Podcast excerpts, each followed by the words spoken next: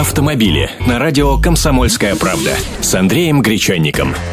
Здравствуйте. В который раз произношу эту цитату. Письма нежные очень нам нужны. Но это никоим образом не касается писем счастья от ГИБДД. А тем владельцам, кто проживает не по адресу регистрации, вся эта полицейская рассылка и вовсе бесполезна.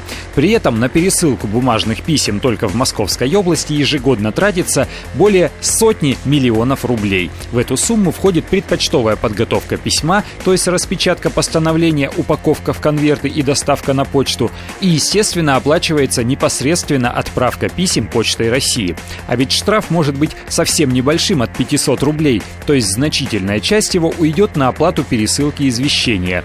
И это в те времена, когда деньги со счета на счет можно переводить при помощи мобильного телефона.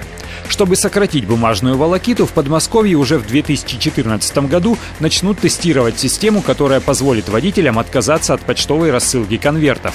Пользователи портала госуслуг смогут подписаться на электронную рассылку штрафов вместо почтовой. Подписавшихся на такую рассылку уведомления о штрафах будут приходить на электронную почту сообщением на портал госуслуг, а также в виде смс на мобильный телефон. Оплатить штраф можно будет тоже сразу с помощью сайта госуслуг или мобильного приложения. Повторяю, пока такое будет возможным только в Подмосковье. Вообще ситуация с уплатой штрафов у нас обоюдно сложная. Вроде бы проверить наличие его можно легко прямо на сайте ГИБДД, но базы ведутся не поймешь как. С другой стороны, многие и зная о штрафе, платить не торопятся, все ждут, когда пристав сам явится. В итоге на взыскание среднего штрафа у государства уходит примерно 400-500 рублей.